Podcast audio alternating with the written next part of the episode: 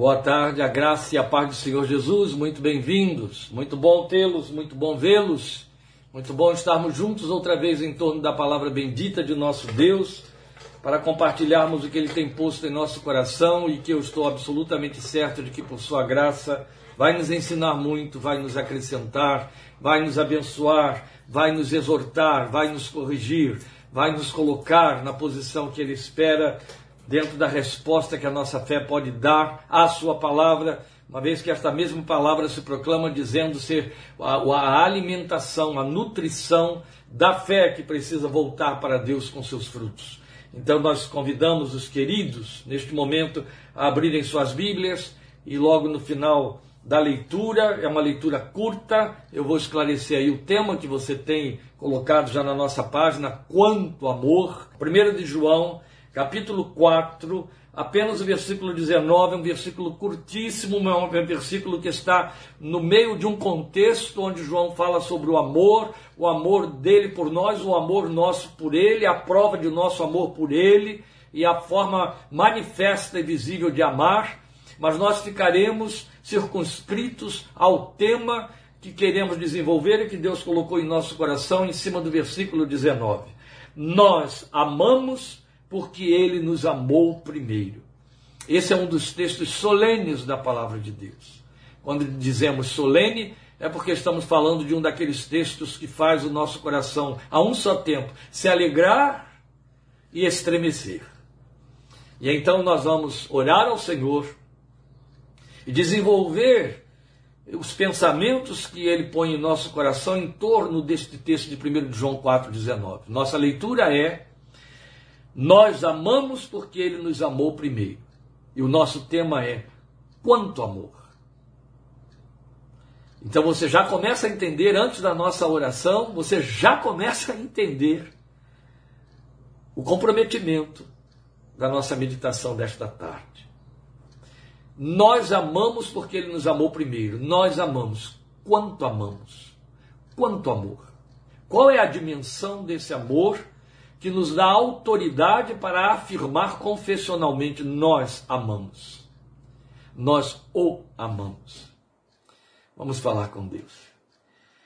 Toda graça é tua e toda glória seja dada ao teu santo nome por meio de teu santo filho Jesus.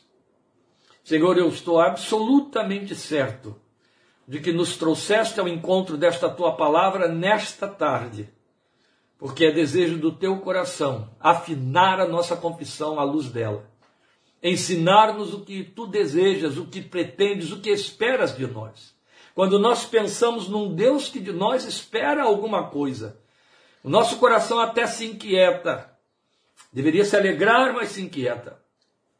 Por outro lado, se se inquieta, isso aponta que há temor, há conversão genuína, a morada do Espírito Santo nesse coração.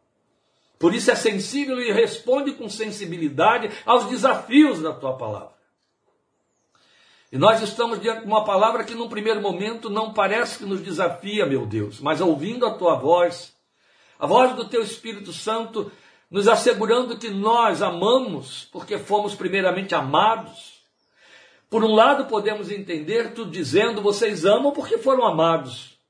Por outro lado, nós percebemos o que queres e aonde nos queres levar com esta palavra, como se teu coração perguntasse ao nosso coração: quanto ama?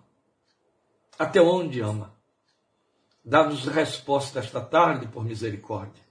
Conduze-nos e ensina-nos. Dá-nos corações sensíveis. Não deixe Satanás se aproveitar e tentar criar redes, filtros, impedimentos, bloquear teus filhos que separaram este tempo para se debruçarem sobre esta palavra, mas permite que ela flua com abundância, sem resistência, nos corações e alcance as respostas que tu desejas. Que o teu Espírito cele esta palavra em nosso interior, de tal maneira que ela frutifique e o Senhor aprove o fruto e dela possa emergir para o louvor de tua glória, porque não nos alcançaste pela fé em Cristo Jesus, para vivermos uma vida eterna lá no futuro distante. Nos alcançaste em Cristo Jesus para vivermos a vida de salvação aqui, hoje e agora, para sermos filhos adoradores, que não te adoram em Gerizim ou em Jerusalém ou diante de circunstâncias, mas te adoram porque estão diante da tua presença e ela cativa o nosso coração e nos inclina à adoração. Mas hoje queremos ouvir deste teu amor. Hoje queremos ouvir o que tu tens a esperar e pretendes a respeito da nossa resposta de amor. E então, conscientes de quão longe, até fracassados somos e estamos, diante da tua proposta e expectativa, nos rendermos, suplicarmos não apenas perdão, mas tomarmos posição diante de ti, rogando: enche-me do teu amor, enche-me do teu amor. Ó, ensina-nos, te rogamos. Vai além da nossa fraqueza e limitação humana e comunica tu, pelo teu Espírito, esta palavra ao coração da tua igreja, presente aqui através desta mídia, meu Deus, deste pronunciamento, onde estiverem teus filhos, nos seus lares, onde estiverem, no alcance desta palavra por amor e para a glória de Cristo Jesus, Senhor. Amém. Amém, meus queridos. Aí está você com a palavra diante de seus olhos e com o tema desta palavra. Em 1 João 4,19. Quanto amor! Nós amamos porque ele nos amou primeiro. É bonito pensar, dizer e cantar isso. Você ouviu aí a banda morada cantando com muita alegria e sinceridade. Ele me amou primeiro, ele me amou primeiro. Esta é a descoberta inevitável. Ela é mais do que uma descoberta, ela é uma revelação. E os cristãos que levam a sério a sua confissão de fé segundo a palavra de Deus, eles vivem sob a consciência do amor de Deus. É evidente que, lamentavelmente, nós criamos referendos, referendamentos, nós criamos é, é, é avalizadores parâmetros de avaliação do amor de Deus segundo as dimensões do que entendemos e praticamos como amor humano, mas está fora dessa realidade. O amor humano é uma moeda de troca, sob todos os aspectos. É uma moeda de troca. Mas o amor de Deus por nós não tem troca. A verdade é que ultrapassa todo o entendimento. A Bíblia diz, vou repetir isso, e se ultrapassa todo entendimento, então você já não tem como explicar? e explicar porque é amado, porque ele ama, e nem as dimensões desse amor. Nós temos uma síntese da revelação do amor de Deus por mim e por você em João 3,16. Que todo crente que se preza, minimamente crente, crente de um dia, de um domingo de escola dominical, já deveria conhecer João 3,16. Assim como Salmo 23, 1. Nem precisa ser crente, né? O mundo conhece Salmo 23, 1. De forma até atrevida, se serve de Salmo 23, 1. Mas minimamente o crente pensa no amor de Deus à luz de João 3,16. Porque Deus me amou, amou o mundo de tal maneira que deu o seu Filho unigênito para que todo que nele crê não pereça, mas tenha a vida eterna. No deu o seu Filho unigênito está a expressão do amor de Deus. E há aqueles, eu me lembro bem de um rapaz confuso na sua fé, embora já tivesse uma relativa caminhada cristã, revoltado no seu coração por conta de idiosincrasias e de situações, circunstâncias adversas que o acometiam, fazer um ataque ao amor de Deus considerando isso. Como é que você pode entender um Deus que entrega seu filho à morte e depois diz que isso é amor? Deixa eu lhe dizer uma coisa. A grandeza do amor de Deus está no fato dele entregar o seu filho por você. Porque se Deus. Ah, e ele se entregou no seu filho por você. Mas Jesus enfaticamente, exaustivamente falou do amor eterno do Pai por ele. O Pai me amou, o Pai me ama, porque eu sei que o Pai me ama. E se nós tivéssemos pensado que o Pai, não o Filho, foi quem veio entregar-se pelo nosso resgate, a dimensão desse amor seria outra. Seria menor. Seria menor. Minimamente menor. Eu não vou dizer apequenada, mas menor. Mas quando a Bíblia declara que o amor de Deus está na medida do fato de que ele deu o seu filho em nosso resgate, e esse dar o seu filho significa que o filho deixou a sua glória, adentrou as nossas trevas e morreu por conta de nossos pecados, aí esse amor ultrapassa o nosso entendimento. Especialmente para quem for pai, para quem for mãe. ultrapassa o nosso entendimento.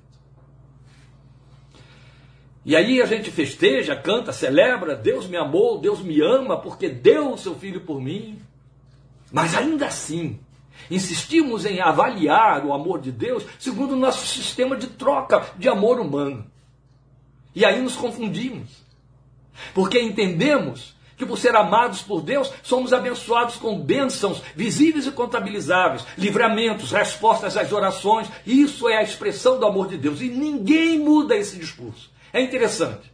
Não há ninguém que não vá cantar, dizer, testemunhar, pregar que é, foi amado, é amado. Deus me ama porque Deus fez, porque Deus livrou, porque Deus me abençoou, porque Deus me respondeu, porque a situação era de tal ordem, mas eu quero falar do amor de Deus por mim, porque Ele me deu tal resposta. Todas essas manifestações da graça divina expressam o amor de Deus, claro, a graça é a expressão maior do amor de Deus. Mas o amor de Deus não se manifesta, não se comprova no fato de que ele responde às nossas necessidades pessoais, temporais. Não. Ele mesmo toma como parâmetro o amor de pai e de mãe para mostrar quanto nos ama, porque ele sabe que é, é a dimensão de entendimento de amor que nós temos. Então ele diz: ainda com a mãe se esqueça do filho do seu ventre, o filho que ainda mama eu não me esquecerei de ti, para dizer o meu amor excede o amor da mãe devota que alimenta no seio o seu filho, porque ela pode se esquecer dele. E se ela se esquecer dele, eu não vou me esquecer. Não vou me esquecer de você. O meu amor é maior do que o amor de uma mãe. Por aí basta.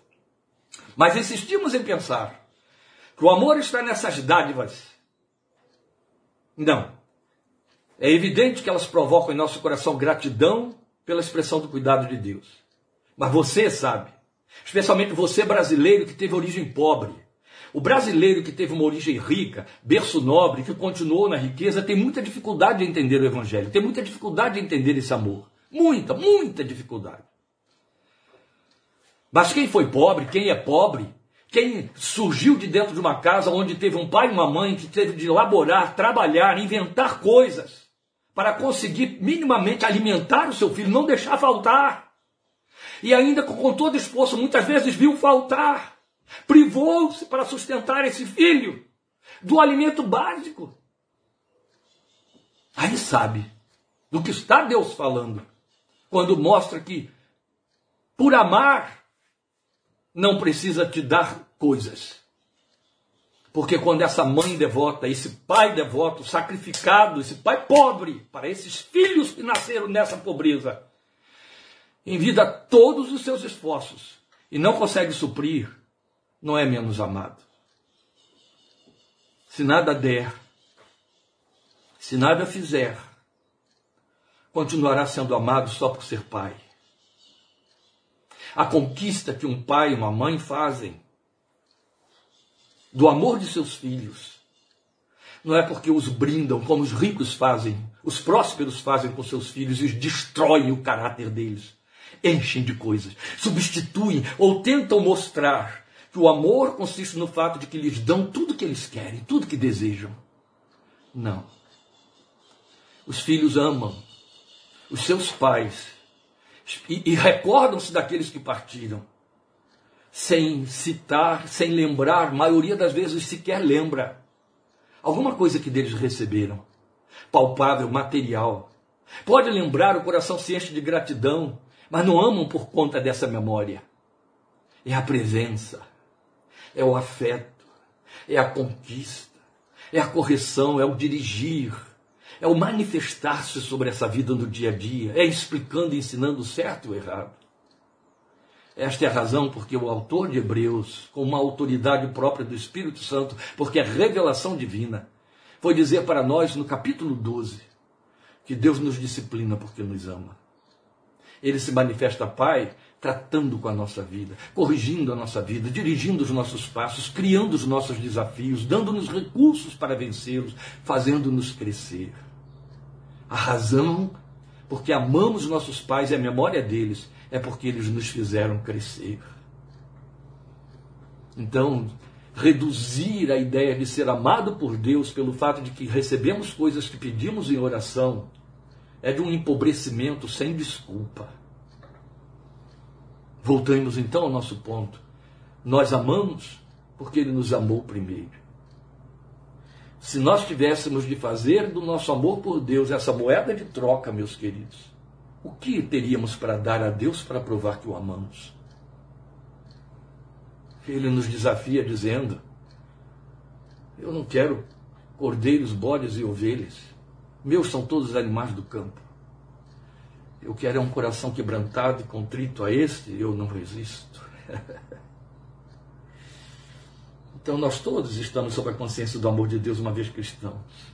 Sabemos nos amados porque Deus deu o seu Filho em resgate de cada um dos que creem. Então, assim, nos sabemos amados porque nos sabemos perdoados, porque nos sabemos seguros em cada promessa divina, porque nos sabemos objetos do cuidado de Deus que acompanha as promessas, porque nos sabemos transformados ou sendo transformados para trazermos a imagem do Filho de Deus. Tudo isso são promessas e o exercício, a ministração, a manifestação da paternidade de Deus no seu amor por mim e por você.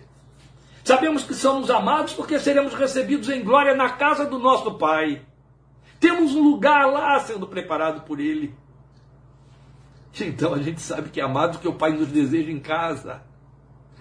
O Pai nos quer em casa. Sabemos que somos amados porque desfrutamos de certezas desse amor pelo testemunho do, interno do Espírito Santo em nossos corações. Mas quando nos vemos desafiados a expressar o nosso amor por Ele, como o fazemos? A questão, meus queridos, é que somos desafiados. E até onde vamos? Até onde vamos? Quando desafiados a expressar o nosso amor, como fazemos isso e até onde vamos? Qual é a troca? O paganismo trouxe para a redução maligna da adoração cristã a ideia dessa troca. Então damos a Deus penitências, damos a Deus é, objetos. Mas isso é próprio do paganismo. Os adoradores dos, das entidades pagãs fazem trocas, lhes dão coisas. Lhes dão coisas até sujas, imundas. Desde os tempos dos deuses olímpicos, dos deuses do Olimpo, dos deuses romanos, dos deuses cananitas, os adoradores deram coisas a seus deuses. Chegaram a ponto de dar coisas por uma essência intrinsecamente adâmica e maligna, dando seus filhos, colocando nos braços incandescentes de Moloque.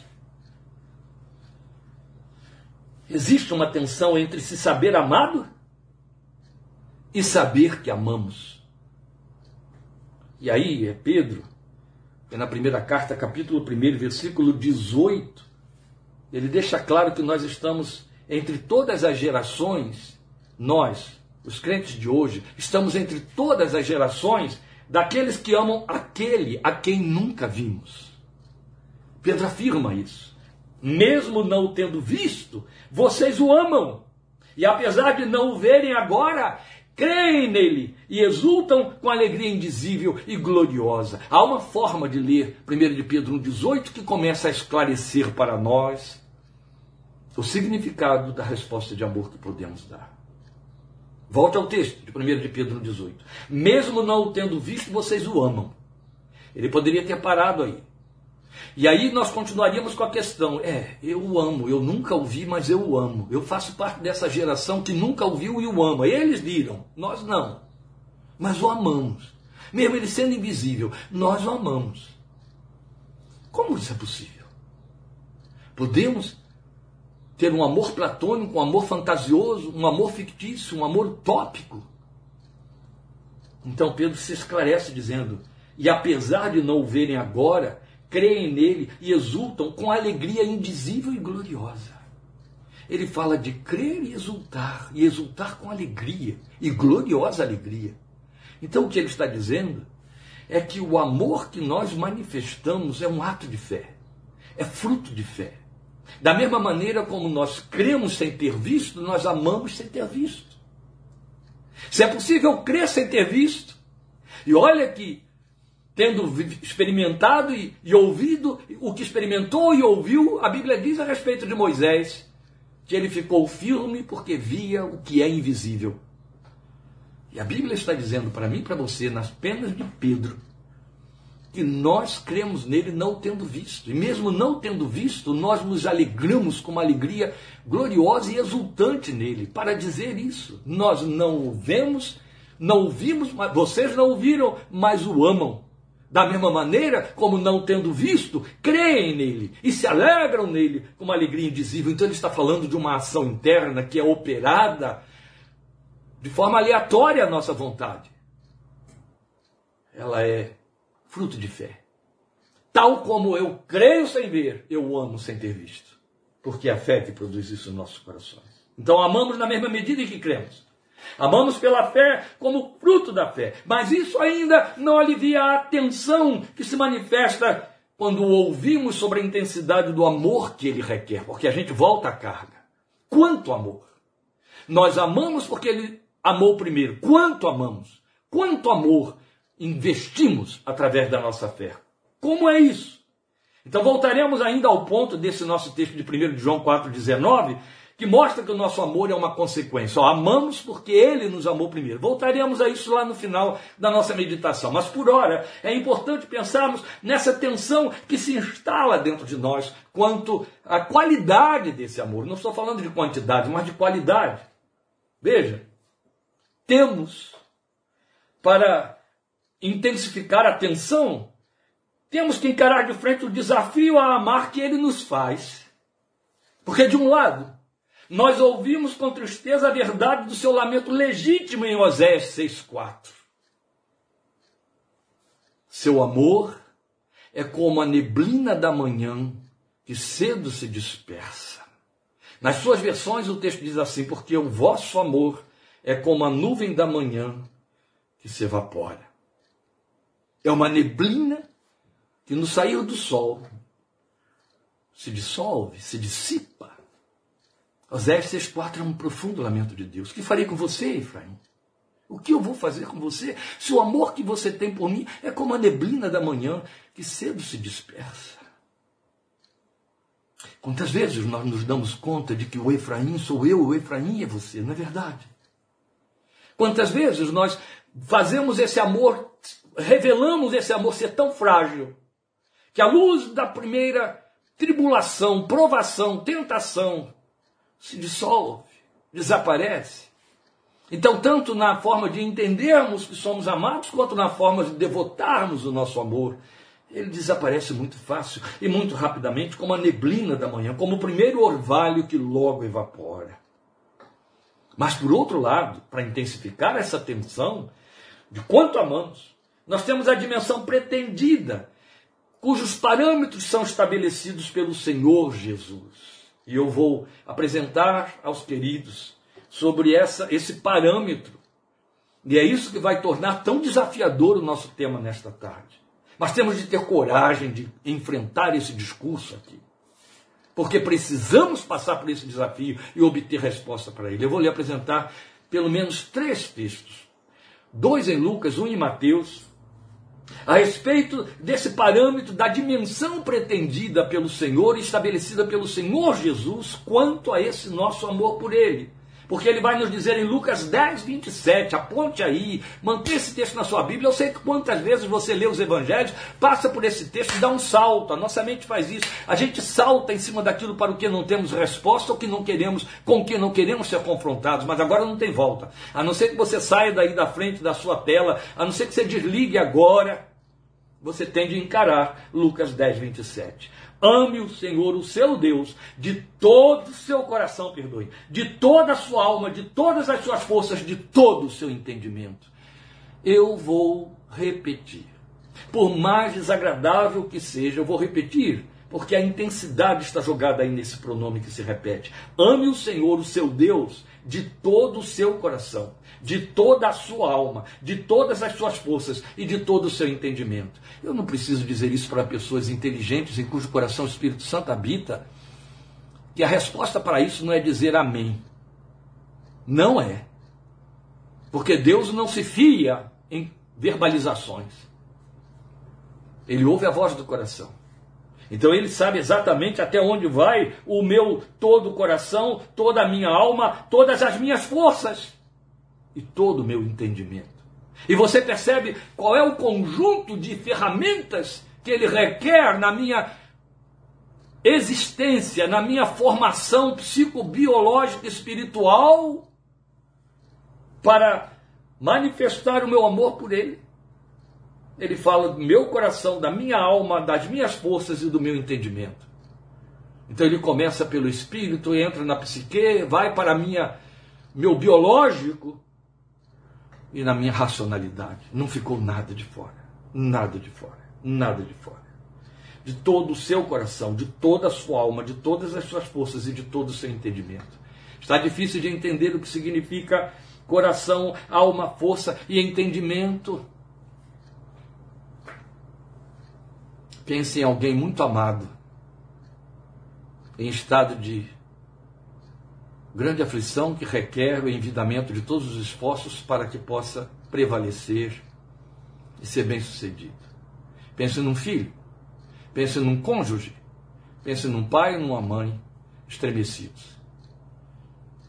Num estado de aflição. A gente é bombardeado constantemente por apelos dessa ordem no coração de uma mãe desesperada por uma criança num estado também desesperador. O que essa mãe, o que esse pai, o que esse filho, o que esse cônjuge está fazendo é envidar todos os seus esforços. Está lutando com todo o seu coração, com toda a sua estrutura psíquica, a capacidade emocional que tem, com todas as suas forças e energias físicas, perde noites de sono, não come, corre, corre sem cessar, vigia, vigia, vigia, e com todo o entendimento pensa, pede esclarecimento, tenta de alguma forma racionalizar. Jesus está dizendo: esse é o amor que ele requer. Nós o amamos, porque ele nos amou primeiro. Quanto? E quanto aqui é qualidade, amém? Até provamos amar nesta proporção, acabei de dar exemplo disso, aqueles a quem vemos. Os pais, os cônjuges, os filhos, os irmãos, até mesmo amigos. Há quem dê a vida pelo amigo. Jesus disse isso e a vida prova isso. Temos N relatos disso, especialmente nas histórias de guerra. Mas a quem não vemos, como? E se este fosse todo o desafio, meus queridos, menos mal. Não é todo desafio. Ai, pastor, para por aí, já ficou ruim demais. Não, não é todo desafio. Vai muito além. Vai além e se intensifica parecendo entrar no impossível, sabe, no inviável. E foi o mesmo Jesus quem elevou esse parâmetro, e agora em Mateus 10, 37, ele o elevou, quando ele diz: Quem ama seu pai, sua mãe, mais do que a mim, não é digno de mim. Quem ama seu filho ou sua filha mais do que a mim, não é digno de mim. É possível amar menos a pai ou a mãe mas o grande desafio fica para quem é pai e mãe a amar menos seu filho ou sua filha do que o Senhor. É um desafio grande demais. A essa altura, se você quiser sair daí da frente da tela e deitar lá no seu canto, se escolher, se encolher, vai comprar o seu hambúrguer, eu vou entender. Porque é um desafio muito grande ser crente. Sabe, não é aquela festa que a gente que se brinda na fé, nos cultos que nós temos que maioria das vezes não passa de lazer da fé. É um desafio. E o meu Deus me levantou hoje como profeta sobre a nossa confissão para desafiar você em cima desse texto. Eu não inventei esse texto, eu não quis pregar sobre isso. Eu empurrei com a barriga, você viu que eu adiei aí três semanas. Mas ele não me deu sossego. É o teu Deus, é o meu Deus, é aquele que te salvou pela entrega do seu filho, o teu Pai Celestial que te ama que me mandou pregar para a igreja que para diante de mim esse tremendo desafio. Quanto amor! Qual é a dimensão do teu amor por ele? Quem ama seu pai ou sua mãe mais do que a mim não é digno de mim. Quem ama seu filho ou sua filha mais do que a mim não é digno de mim. Mateus 10, 37. Ai, pastor, está ruim, vai ficar pior e fica um tanto mais apertado noutra fala do Senhor Jesus, em Lucas 14, 26. Eu disse a você que eu iria dois textos de Lucas. Estes dois que eu li, aquele texto de Lucas 10 e esse texto de Mateus 10, já nos bastam para nos fazer enfiar a cara no pó. Constrangidos, atrapalhados, a boca na, a mão na boca, por não sabermos que resposta dar.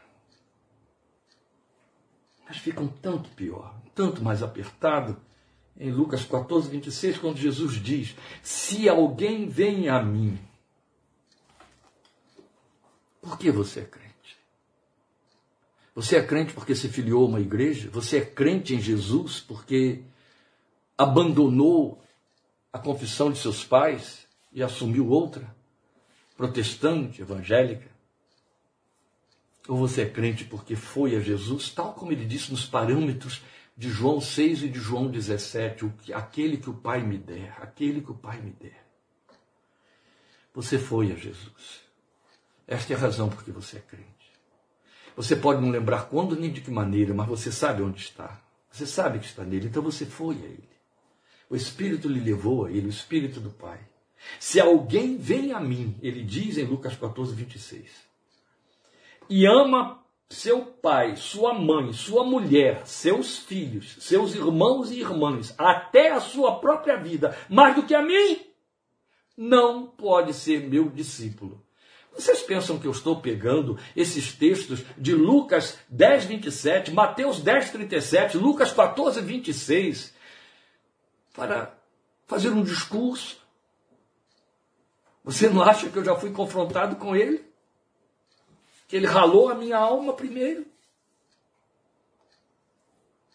dominou a minha mente, trouxe vigília para as minhas madrugadas. Eu vou repetir, Lucas 14, 26. O Filho de Deus fala para mim e para você: se alguém vem a mim e ama seu pai, sua mãe, sua mulher, seus filhos, seus irmãos e irmãs, até a sua própria vida, não sobrou nada mais do que a mim, não pode ser meu discípulo. E se aí tentarmos tangenciar dizendo, ele conhece, ele sabe. Se tentarmos tangenciar dizendo, se eu tiver de provar esse amor, isso vai acontecer, empurrando com a barriga, jogando lá para um futuro que pode ser logo mais à noite. Vai ser tolo. Não. Na verdade, estes textos provocam dois pensamentos. Ó, oh, se você quiser três, quatro, cinco, glória a Deus. Eu parei em dois. Estes textos nos provocam dois pensamentos. O primeiro é: em que se apoia amor tão exigente? É o meu direito, é o seu direito. Questionar isso diante de alguém que nos alcançou e que diz: Ó, oh, te amei tanto que dei o meu filho. Aí eu diria: Eu não te pedi coisa estúpida, mas estamos aqui usando arrazoados humanos, medíocres, mas que são, estão dentro da lógica da nossa humanidade acuada diante desse texto, entende? E aí a pergunta que cabe aqui é: o primeiro pensamento é em que se apoia amor tão exigente? No fato de que ele deu o seu filho. Tudo bem, é isso mesmo, ele deu o seu filho. Ele não poderia ter feito de outra maneira? Quanta gente faz esse tipo de argumentação, não é verdade? Eu não estava citando aqui o rapazinho que chegou para mim e disse: que coisa tonta pode ser essa? Como é que eu posso aceitar que um Deus que se diz amor mata seu filho por dizer, para dizer que me ama? Eu não esqueço que a pergunta que ele me fez foi essa, me confrontando como pastor. Está claro que o Filho de Deus está estabelecendo uma relação de excelência, meus queridos. E eu quero dar ênfase à palavra excelência. Porque é nesta palavra aí que tropeçamos como adoradores e seguidores do Senhor Jesus. Nós esquecemos o fato de que ele ocupa o lugar de excelência, por isso ele é Deus. Então, duas coisas ocorrem aqui. A primeira é: se o amor ao Senhor for menor ou igual, menor ou igual ao amor por nossos entes queridos, que ele ali definiu muito bem, ele falou pai, mãe, cônjuge, filhos, filhas, irmãos, irmãs, amigos e a si mesmo. Ele colocou nove, seis construtos. Seis. Se esse amor a ele for menor ou igual ao amor por nossos entes queridos, não superaremos a incredulidade, a rejeição deles, porque a fé em Cristo faz cisão entre pais e filhos e por aí adiante. Isso está em Malaquias, isso está em Mateus, você vai ter isso do Velho ao Novo Testamento. O, a, a fé, a confissão, o seguir a Jesus provoca uma cisão. Ele disse que isso aconteceria e é, faz parte da dinâmica da vida, da realidade da existência das famílias humanas, das famílias da humanidade. Esse amor não pode ser menor ou igual pelos nossos entes queridos, porque se for, não superaremos a incredulidade e a rejeição que está no coração deles enquanto não crentes. Não superaremos. Porque essa fé faz essa cisão, entende? E aí não superaremos. Quando eles nos resistirem com a sua incredulidade, recuaremos. Quando nos fizerem exigências de prioridade, cederemos. Quando eles disser, disserem, impondo o dedo no nosso nariz, odeio o teu Deus, recuaremos. Faremos uma defesa de Deus ou faremos uma adaptação da nossa adoração, forma de cultuar e de servir o reino para não perdê-los, para ganhá-los. São as escusas que arranjamos para a nossa própria consciência, mas isso tudo vai provar minimamente que o nosso amor é mais fraco do que a incredulidade deles, do que a rejeição deles, do que a desobediência deles e por aí vai. E aí a gente cede. E aí a gente negocia por baixo. E aí a gente se torna permissivo e vai por aí afora para provar no fim que saímos reprovados no amor que temos por ele. Todos os que venceram essa oposição parental, próxima, humana, em todos os tempos e lugares, teriam fracassado, não teriam vencido. Entende? Eu estou indo aí por dentro dessa colocação de que, na verdade, Jesus, Deus está estabelecendo, o Filho de Deus está estabelecendo uma relação de excelência. Por isso não pode haver parâmetro, não posso amar na mesma medida em que amo os meus. E muito menos abaixo do amor que tenho por eles, não posso amar o Senhor menos do que os amo, nem como os amo. Mas ele estabelece que tem de estar acima. E é isso.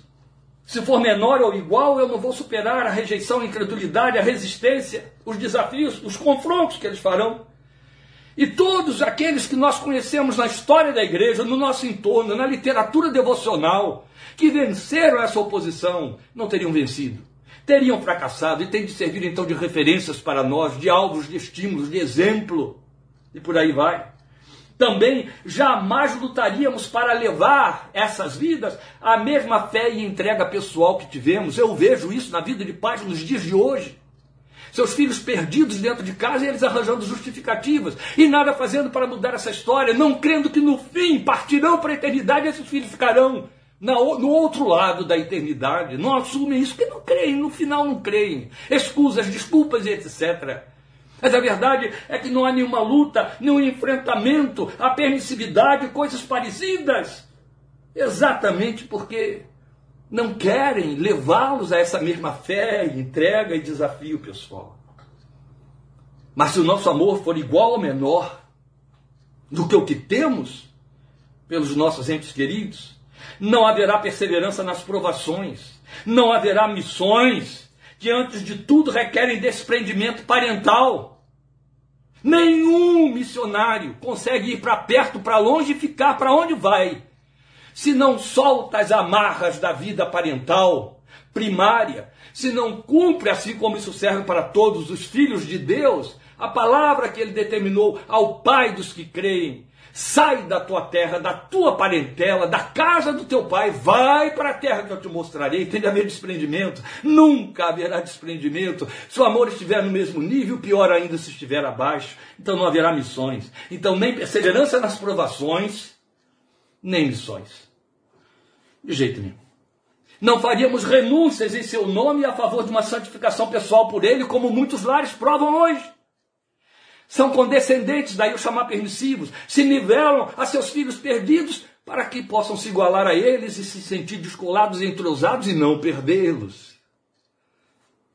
E são falácias da nossa mente, do inimigo deste século, que nos tiram do amor que ele tem todo o direito de requerer por nós. Por fim, não serviríamos. Não serviríamos com prioridades não serviríamos com excelência, não serviríamos com sacrifícios. O amor não pode ser igual ou menor ao que temos pelos que estão no nosso entorno. Por mais que tenham o nosso sobrenome, nosso sangue. Por mais que sejamos responsáveis por eles. Há uma outra coisa. Ele requer o amor no nível da sua honra. Por isso que eu disse que é com excelência. É no nível da sua honra. Por isso que ele está dizendo mais do que, mais do que, mais do que. Senão não é digno de mim. Senão não pode ser meu discípulo. É mais do que a eles. Ele está elevando no seu nível. Entende? É no nível da sua honra. É o mesmo processo no trato com o pecado. Nós só entendemos porque Cristo teve de morrer por nós quando temos consciência de nosso pecado como pessoas e como humanidade. E aí só temos entendimento, só conseguimos compreender quanto vale o nosso amor por Deus quando temos consciência do seu amor por nós que deu o seu Filho. Porque sabemos que ele deu por trapos humanos, por vidas decaídas. Porque a Bíblia é clara e exaustivamente diz que em nós não habita bem algum.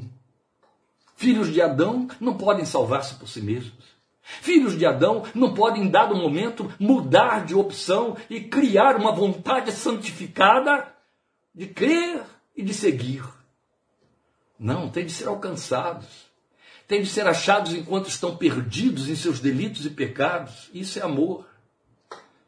Isso é amor. Buscou-me com ternura Jesus, o bom pastor. Sempre a ovelha que está distante. Ele foi buscar. E aí ele requer esse amor no nível da sua honra. Quanto ele vale para mim? Quanto ele vale para você? Quanto ele vale sobre a minha salvação, quanto ele vale sobre o que ele fez na minha vida, quanto ele conquistou das minhas entranhas e do meu ser inteiro que ele comprou para si. Quando reconhecemos quão digno de tão exigente amor ele é, aí nós o adoramos de fato. Aí ele se torna objeto da nossa adoração e nós então estamos prontos para adorá-lo em espírito e em verdade, porque sabemos quanto ele é digno do nosso amor. Mas o outro pensamento, eu disse que eram dois, e o outro pensamento é como é possível atender este padrão? É um padrão de excelência, é elevado demais. Já nos empurrou e colocou contra a parede quando disse, quando disse mais do que a mãe, pai, filhos, irmãos, irmãs, amigos e a si mesmo. Não é verdade? E aí, encurralados, colocados na parede, a gente fica pensando, mas como que eu posso atender a esse padrão? Eu tenho que fazer o quê? Eu tenho que provar e de que maneira. Eu tenho que ir para missões e para bem longe, com muito sacrifício, com muitas perdas, renúncias, com dependências do apoio de terceiros, quartos, quintos. 32 mil. Como é? De que maneira que se pode atender? Seria Deus tão absurdo que ele pediria de mim um amor nessa dimensão para o qual eu não estou capacitado? Ou não se trata de capacitação, e, de, e sim de capitulação, de rendição, de entrega? Qual é a resposta? Então, esta é uma questão pertinente, ela é legítima, ela é piedosa. Ela geralmente brota em corações sinceros, corações que querem uma resposta lógica, uma resposta definida, que não querem, em hipótese alguma, passar por cima do assunto, deixar o assunto para depois. Não. Corações que trazem com temor esta questão do lado de dentro. Corações que se questionam diante dos desafios, especialmente da vida familiar, quando tem de fazer escolhas e a escolha não é a favor do desafiador que está diante de si. Como eu posso atender ao padrão que ele elevou a esse nível? Glória a Deus, porque a sua palavra diz que o amor vem de Deus. O amor é essencialmente espiritual ele está no mesmo padrão de fé e paz, ou seja, não nasce em nós mesmos. Mas preste atenção.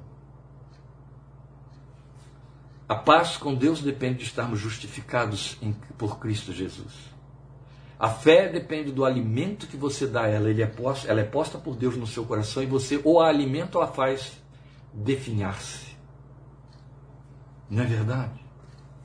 De igual maneira, Deus põe amor em nossos corações dentro da sua natureza e da sua excelência. É o seu espírito que o faz. Está em Romanos 5,5. Porquanto o amor de Deus é derramado em nossos corações pelo seu espírito que nos foi dado. Aleluia. Mas o que, que eu faço com isso? Ah, temos respostas na sua palavra. Eu alimento a fé com a, minha, com a palavra de Deus. E como eu intensifico o amor? Como eu não o deixo perder a chama? Como eu não o deixo se secundariar? Como é que eu faço para que ele não fique abaixo do meu amor humano? Do amor que eu tenho pelos que me cercam. Precisa ser nutrido como a fé. Nós não podemos produzir nem o amor, nem a fé e nem a paz. É Deus quem produz. Mas, e temos esse grande conforto de que Romanos 5,5 nos fala. Que o amor de Deus é derramado em nossos corações pelo seu Espírito que nos foi dado. Vem no pacote. Glória a Deus por isso. Mas esse amor precisa ser nutrido tal como a fé tem de ser nutrida. Entende? E aí é importante que você entenda que se você desnivela, se você traz a expressão do amor de Deus ao nível de receber respostas e de obter coisas, se você o reduz deste jeito, duas coisas ocorrem. Primeiro, que você sai fora da essência desse amor, que não se manifesta em estar te dando respostas, porque no momento em que te negar uma resposta ou disciplinar você, você vai se sentir odiado em lugar de ser amado. Esta é a primeira coisa que enfraquece a noção do amor. A outra, que é tanto pior, é o fato de que entender amor apenas sendo receptor dele, receptor dele, alimenta algo que é canalha, que Deus nunca investe nessa direção, que é nos tornar egoístas, no centro do dá-me, dá-me, vem, é a mim, requero, eu quero que me amem, cuidem de mim, prestem atenção em mim, tratem comigo, eu, eu, eu, egoísmo. Entende? Quem acha que por ser amado está debaixo, coberto de atenção, de entregas de dádiva, disso, daquilo. Isso é para demônios, entende? Demônios que se fazem passar por ídolos. Não para ser humano. O ser humano é egoísta quando ele só quer receber. De jeito nenhum. Então, na verdade, esse amor que é dado pelo Espírito em nossos corações precisa ser nutrido. E ele não é nutrido pelo excesso de dádivas que eu recebo. Percebe onde estamos chegando? Essas igrejas imensas esses enormes exércitos de pseudo-confessores da fé evangélica que adentram aos templos para cumprir rituais de recepção de favores, graça. E é assim que entendem então que são amados, ou que foram amados. Jesus deixou muito claro que o pecado esvazia o amor recebido. Foi Jesus quem disse isso. E aqui estamos alcançando e alencando respostas, respostas. Amados, respostas. O pecado esvazia o amor recebido. O Senhor Jesus disse isso. Por se multiplicar a iniquidade, o amor de muitos esfriará. Qual é a água que vai bater sobre a fervura? Pecado. Qual é a água que faz com que a chama do amor enfraqueça, esfrie? Pecado. Pecado por se multiplicar a iniquidade, o amor de muitos esfriará. Não confunda. As pessoas estão achando que Jesus aqui está falando sobre o mundo. O mundo não ama a Deus, o mundo odeia a Deus e disfarça dizendo que ama. Ou bota, substitui Deus por um sem número de entidades, de títulos, de nomes e de coisas para dizer que ama a Deus. Não ama, odeia. A Bíblia diz que o homem no mundo desobedece, está em espírito de desobediência crônico, até que nasça de novo. Então ele não está falando do mundo. Ele não está dizendo que o amor que o mundo tem por ele vai esfriar. O mundo odeia a Deus, se opõe, e Deus é inimigo do mundo. A Bíblia diz isso. E inimigo dos que amam o mundo. A Bíblia diz isso. Ei, pastor, esse negócio hoje está chato, hein? Esse negócio hoje está terapêutico. Meus amados, presta atenção. Ele está falando para a igreja, para mim, para você, em cujo coração o Espírito foi derramado e derramou amor. Ele está dizendo que o que aconteceu, conforme predito em Romanos 5,5, anunciado em Romanos 5,5, se esvazia à medida que o pecado cresce. Por se multiplicar a iniquidade, o amor de muitos esfriará. De igual maneira, quanto mais eu amo, mais vigilância eu tenho para contra pecar. Isso significa que quanto mais eu amo, mais eu me santifico, mais eu me separo para Deus. Interessante isso. Então o pecado esvazia o amor recebido. Mateus 24, 12. Mateus 24, 12. Guarde isso aí. Daí, ele havia exortado uma igreja inteira, a igreja de Éfeso, a igreja na Ásia Menor, aquela que abre aquelas sete cartas recado para toda a igreja, em Apocalipse, capítulo 2. E no versículo 4 ele diz para a igreja de Éfeso que ele conhecia as obras dela, o trabalho dela, os cultos que fazia, as práticas espirituais, a diligência, a maneira como ornamentava, como cuidava, como investigava, como conferia, como é, disciplinava, como punha à prova aqueles que se diziam líderes, mestres, ensinadores, pastores, profetas, apóstolos. Aí ele disse: Mas eu tenho, porém, contra você uma coisa A despeito de você estar fazendo isso tudo com tanto dinamismo, com tanta dinâmica, com tanta intensidade, está superativista na fé. Você abandonou o primeiro amor. Eu tenho isso contra você.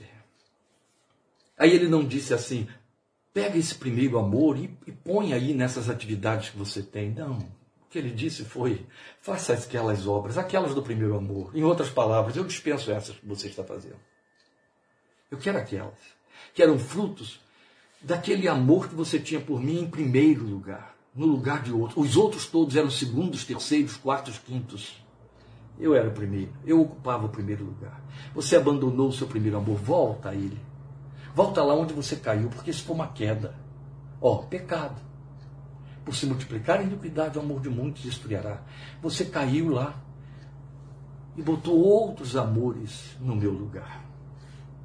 Eles ocuparam o lugar que era meu. Tudo bem, você pode continuar amando todos eles. Mas me põe de volta no meu lugar. Os outros que venham depois. É isso tudo que está aí, pastor, em Apocalipse 2,4? É, querido. É isso. É quando na caminhada da vida nós vamos colocando outros objetos de amor no lugar dele. Nós ainda o amamos. Mas não mais como o primeiro amor. Ele não estava dizendo, você agora me detesta, me despreza, me ama, não me ama. Não, me ama menos. Está fora do padrão que eu estabeleci, que está no meu, no meu evangelho. Mateus e Lucas. Lembram? Lucas 10, Mateus 10, Lucas 14. Antes de todos, mais do que a todos me põe de volta lá. A consciência do amor dele por nós inspira o nosso amor por ele. Aí está outra resposta. Quanto mais eu sei que ele me amou primeiro, mais eu o amo. Quanto mais eu entendo, entendo no sentido de receber, crer na palavra que diz, desse amor que excede todo entendimento, crer na palavra que diz que ele me amou a ponto de se dar no seu filho e dar o seu filho a meu favor, aí ele me inspira a amá-lo.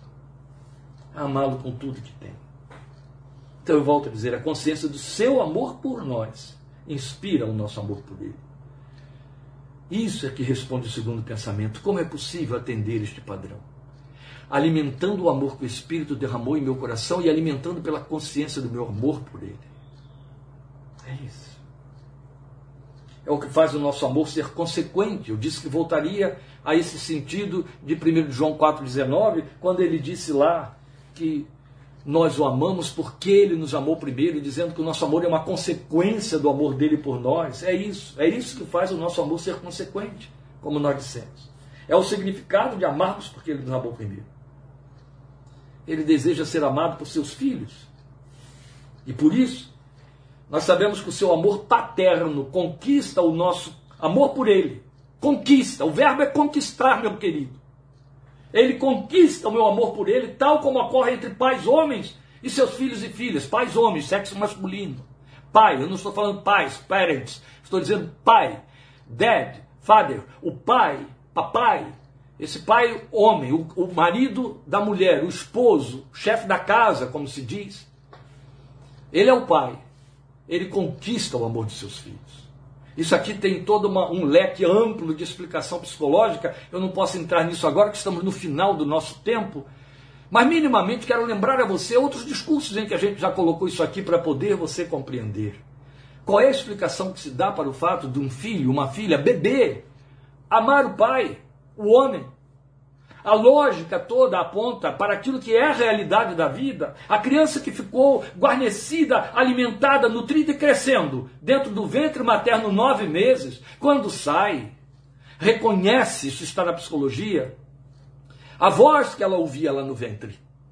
Reconhece e aí passa a identificar aquela voz e associar outros sentidos à audição, cheiro, olfato, paladar porque ela suga daquela mãe.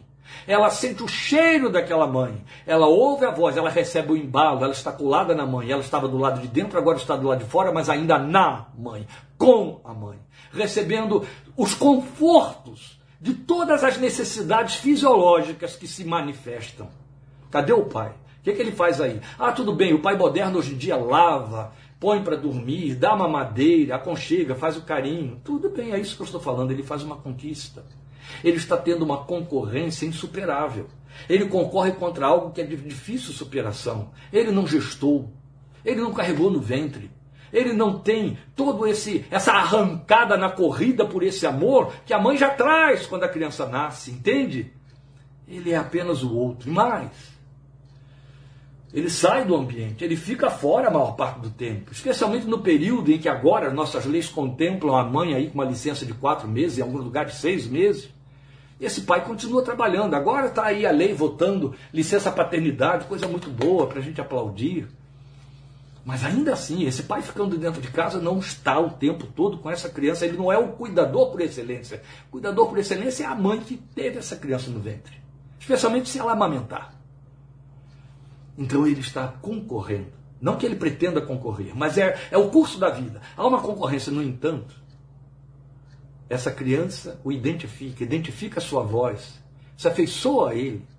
Existe aí uma simbiose entre os genes, entre a memória genética, e a verdade é que essa criança desenvolve amor e paixão porque esse pai faz uma conquista. Ele faz a conquista impondo a sua presença, ele faz a conquista investindo o seu carinho, ele faz a conquista fazendo cuidado, tendo cuidado, e mesmo quando lá na frente ele impõe a lei, ele veio disciplina, ele veio corrige, ele continua sendo amado. Ele conquistou o amor. Meu Deus fez isso comigo. Meu Deus fez isso com você. Entende? Você foi gestado no ventre do Espírito Santo, mas o Deus Pai te conquistou chegando junto, sendo companheiro, investindo seu espírito dentro de nós. É uma conquista. E é uma conquista mesmo quando nos corrige. Nunca o amaremos tal como ele nos ama, porque o seu amor excede sempre, está escrito, jamais cessa e ultrapassa o nosso entendimento. Aleluia por isso.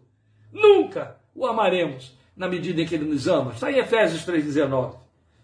Mas vale pedir, vale pedir sempre. Espírito de Deus, aumenta o meu amor. Derrama mais amor por Cristo em meu coração meu Deus, perdoa o meu pecado e perdoa o pecado de te amar menos do que tu vales no meu amor. Aumenta o meu amor por ti. Pastor Manuel da Silveira Porto Filho, que eu tive o grande privilégio de tê-lo como meu professor no seminário em Pedra de Guaratiba, um dos compositores dos hinos de salmos e hinos compôs um hino belíssimo. E eu me lembro do dia dele contar a história desse hino, da composição desse hino em nossa capela, num culto matinal, lá em Pedra de Guaratiba. E ele disse que foi inspirado num congresso que participou na Nicarágua. E quando ele contou, ele se emocionou no púlpito. E o hino que os congregacionais do Brasil inteiro cantam, e é tão belo, é a oração que não pode faltar para mim e para você. Maior amor a ti, maior amor o hino fala isso o tempo todo. Aumenta meu amor por ti. Entende? Maior amor a ti. Maior amor. Ó Espírito de Deus, perdoa-nos por te amarmos menos. Incendeia e restaure em nosso coração o amor e leva-nos ao primeiro amor outra vez Ajuda-nos a expulsarmos todos os entulhos que eclipsaram a fluência da água do nosso amor por ti, diminuíram a nossa paixão, nosso investimento, nossa entrega, nossa admiração. Tudo isso falando de que esse amor se apequenou, esse amor se secundariou. Perdoa. Perdoa aqueles e aquelas que amam sua família mais do que amam a ti, mais do que a família de Deus. Perdoa-nos quando nós deixamos que o pecado mine o nosso afeto por ti, o nosso amor por ti, o amor que é mais do que afeto. Perdoa quando deixamos que o nosso entendimento tente racionalizar o teu amor, mas inflama o nosso peito, inflama em nossos corações o amor que tu sabes derramar e que podes intensificar pelo Senhor, que ultrapasse os nossos relacionamentos, que ultrapasse as nossas entregas parentais, as nossas entregas pessoais, familiares, as nossas entregas visíveis, nosso investimento e dedicação. Perdoa aqueles que amam mais o seu trabalho, o seu nome, sua carreira, do que amam a ti, ainda que sendo teus. Perdoa os que amam mais os seus cônjuges, os seus filhos, que te respeitam menos a ti, mas mais aos seus filhos decaídos. Perdoa, mas não apenas perdoa, chama de volta, traz de volta ao primeiro amor, reconquista, meu Deus, com o mesmo poder, a mesma conquista que nos jogou no chão, que fez eclipsar todos os valores, que fez com que cantássemos tudo obscurece ao meu redor. Quando contemplo o teu amor por mim, ó, incendeia outra vez, Faz inflamar outra vez. Traze de volta a paixão, Senhor, que nos leva às loucuras espirituais que escandalizam A, B, C, terceiros e todo o mundo. Por causa da nossa paixão por Ti. Porque Tu és mais, Tu és excelente, Tu és tudo. Tu és o Senhor das nossas vidas. Não é, ó Deus, homens que vão requerer e receber e merecer de nós esforço, dedicação, entrega, luta, o que for És tu, Deus bendito eternamente. É a paixão por ti, é a, a conquista que tu fizeste, que nos leva a te querer a despeito de toda e qualquer circunstância que nos cerca. Porque tu és o objeto do nosso amor.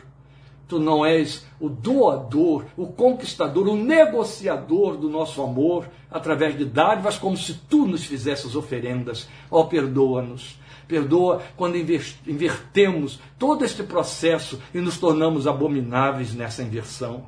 Mas por amor de Jesus, inflama em nosso coração paixão real por ti, hoje e para sempre, que nos leve a desejar a tua presença mais do que tudo, mais do que a todos, mais do que qualquer circunstância, mais do que os dias da nossa vida por viver. Ouve, em nome de Cristo Jesus Salvador, para o louvor da glória de teu santo nome. Aleluia. Amém. Amém. O Senhor te abençoe e te guarde. O Senhor faça resplandecer o seu rosto sobre ti e tenha misericórdia de ti. O Senhor sobre ti levante o seu rosto e te dê paz. Obrigado por sua presença, companhia. Estejamos juntos quinta-feira com a parte 5 de 1 Tessalonicenses às 8 horas da noite. Não esqueça, tome nota aí. E domingo estaremos juntos aqui às 17h30. Teremos culto presencial aqui no sábado. Ouçam aí, meus irmãos, do nosso projeto. Sábado, às 18 horas, nosso culto presencial. Mas domingo, nossa transmissão na live às 17h30 aqui. Deus os abençoe. Grande alegria de tê-los conosco. Obrigado.